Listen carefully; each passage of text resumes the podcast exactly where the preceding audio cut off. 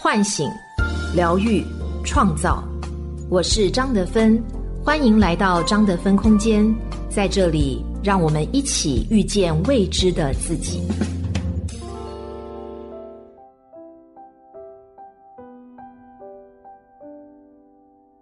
微信关注公众号“张德芬空间”，回复“喜马拉雅”，免费领取价值一百九十九元《遇见未知的自己》线上体验营。嗨，你好，我是今天的心灵陪伴者杨锵锵，和你相遇在张德芬空间。今天和大家分享的主题是《爱的补偿》，作者诸神的恩宠。今年七月一日是香港回归二十五周年纪念日，网络上掀起了一阵香港电影怀旧热。对很多七零后、八零后来说，周星驰电影是最难以忘怀的青春回忆，连他电影里的许多黄金配角，都至今仍被观众津津乐道。比如说于慕莲，她被誉为周星驰的御用花魁，在电影《整蛊专家》里，她饰演一位奇丑无比的富婆。她聘请周星驰去整自己的老公，事成后为表达仰慕之情，她竟然主动向周星驰索吻，让人忍俊不禁。那个片段只有几秒，但因于慕莲夸张而生动的演出，让我们牢牢地记住了她。于慕莲靠扮丑成名，然而在她扮丑的背后，有着一段鲜为人知的苦难旅程。香港影坛曾流行一句话。神婆陈丽品，道友森楚林，丑女于慕莲。由此可见，于慕莲在丑女界的地位。七十年代的香港影坛，美女如云，争奇斗艳，没有哪个女演员愿意扮丑。于慕莲是个例外。为了多赚钱，她从来不挑角色，即便角色是丑女，她也从不应付，而是借角色苦练演技。功夫不负有心人，于慕莲的付出终于等来了回报。在电影《七十三》里，她扮演的丑女形象火了，从此她在扮丑的路上一路狂奔，名气越来越大，连周星驰都慕名邀请她饰演丑角。每个主动扮丑的人背后，都有一段心酸的往事，于慕莲也不例外。一九四零年，于慕莲出生在广州，其母亲是一名越剧演员。于慕莲五岁时，母亲和父亲分手。随后，他带于慕莲去了香港闯荡。到香港后，母女俩人生地不熟，生活都成了问题。为了生存，母亲开始接一些小角色。次年，年幼的于慕莲便成为母亲的小跟班，每天混迹在片场，给母亲端茶送水，像个小大人一般能干。然而，于慕莲的懂事没能为她换来好运。不久，母亲决定改嫁，而远在广州的父亲也再婚了。就这样，于慕莲成了父母双全的孤儿。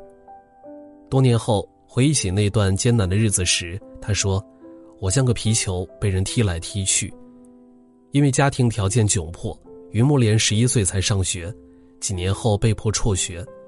为了能多挣钱，他天天跑龙套，直到靠扮演丑女而成名。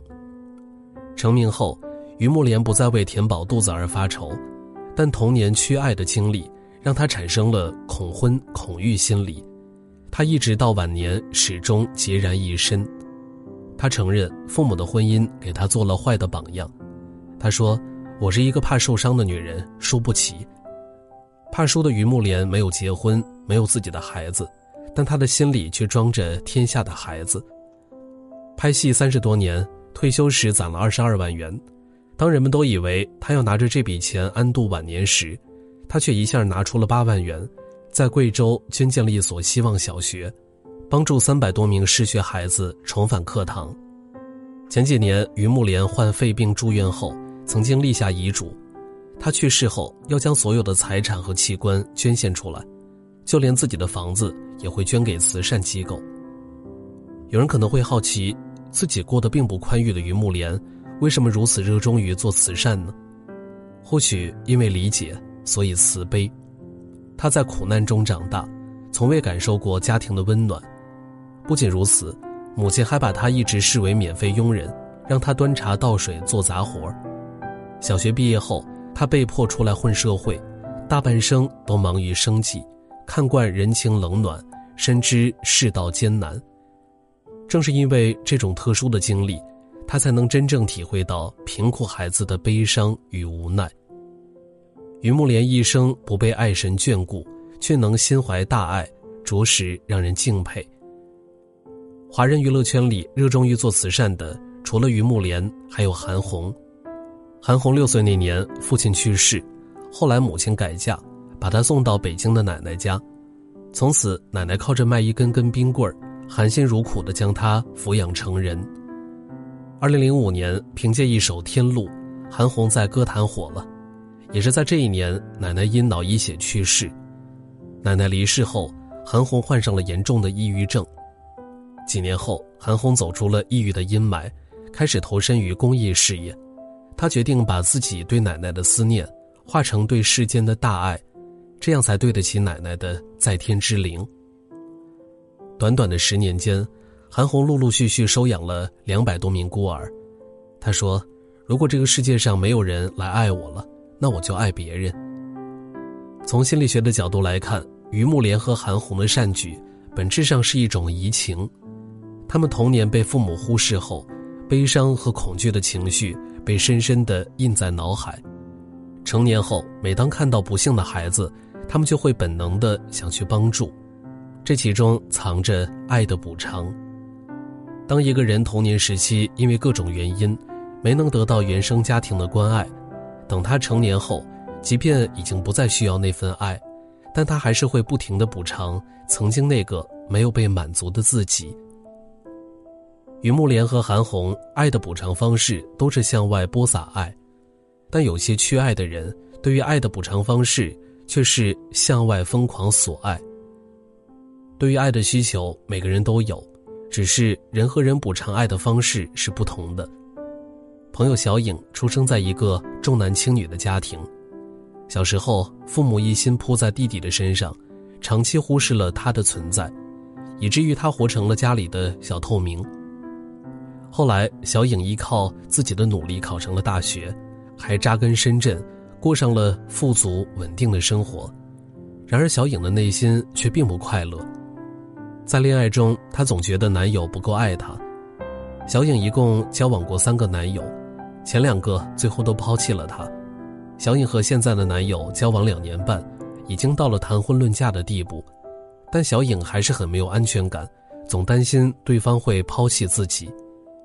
为了避免被抛弃的厄运，她曾多次试探男友的底线，希望男友能无底线的包容自己，以此来证明她是值得被爱的人。比如，男友加班回家晚了，她嫌他不顾自己的感受，会和他大吵。男友按时下班回家做饭，她又嫌他没有事业心，会和他大吵；男友出差没给她带礼物，她怪他不在乎自己，会和他大吵；男友给她买生日礼物，她又怪男友乱花钱，会和他大吵。总之，无论男友做什么，在她眼里永远是错。最终，男友忍无可忍，向小颖主动提出分手要求。听到消息时，小颖几乎要崩溃了，她想不明白。自己明明很爱男友，为什么会落得如此的下场呢？在亲密关系中，像小颖这样的女性并不少见，因为童年严重缺爱，成年后在还不懂得爱的感受时，便疯狂向外索爱。殊不知，爱从来不是向外人要来的，越缺爱的人越容易索爱，造成恶性循环。我们把恋爱当成了童年关系的轮回。试图在恋爱中修正童年的错误，满足童年未得到的爱，只是一味向外抓取，想通过不断改造伴侣来修复自己的童年创伤，其结果一定是伤人伤己，得不偿失。于木莲、韩红和小颖，他们成年后都对自己进行了爱的补偿，然而前者是向外撒播爱，后者是向外索取爱，这两种爱的补偿方式。也造就了截然不同的人生。心理学研究表明，人在童年时期如果没能与父母建立依恋关系，那么他内心将严重缺爱，而且这种缺爱的感觉不会随着年龄的增长自动消失。其实，成年人缺爱是很普遍的一个现象，这不是一种错，也不是一种失败，只是内心对爱的渴求，在提醒长大后的自己，去采取正向的补偿方式，让自己内在完整起来。那么，一个缺爱的人，怎样才能够建立正向的爱的补偿呢？关键点在于能否与自己和解。与自我和解，是给自己的人生打开一个新世界，让自己拥有了重活一次的权利。以下三步可以帮助我们与自己和解：一、接纳真实的自我，直面原生家庭对自己的伤害，接纳自己的童年创伤。如果你是原生家庭的受害者，请你一定要如实的接纳这个事实，如实的接纳自己。你可以专门找一个时间，观想自己被伤害的时刻。这个时刻，你可能会痛苦，会挣扎，但你一定要积极暗示自己。那些事情已经过去了，我现在已经长大了，我完全有能力保护自己，我不会再被伤害了。二，做自己内在的父母。一个人成年后与他人建立的一切关系，本质上都是他幼年与原生家庭关系的投射。每个人内在的关系模式都是内在父母和内在小孩。内在小孩是指你童年的心理创伤始终被潜意识存储在那个年龄段。每当你成年后回想起那个童年创伤时，你的年龄仿佛瞬间退回到了当时。这时，童年创伤的旧模式会自动浮现出来，你会感到沮丧、悲伤、恐惧等。内在父母代表着每个人内在本来就充满力量，本来就拥有一切的状态。每个成年人都可以做自己的内在父母，内在父母能无条件的接纳你的情绪。倾听你的伤痛，给予你深深的爱。三，拥抱内在小孩每天抽出十分钟聆听你的内在小孩与内在小孩对话，帮助内在小孩释放痛苦，最后深情拥抱内在小孩你可以对你的内在小孩说一个爱的口诀：对不起，请原谅，谢谢你，我爱你。当你深入内在空间，汲取内在力量。与爱和喜悦的能量连接后，你就能站在全新的角度去审视自己的人生。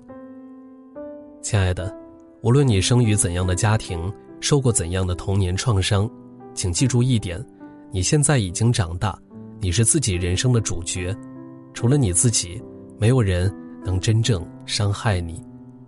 面对人生中的风风雨雨，愿你我始终能自强不息，笑对风云。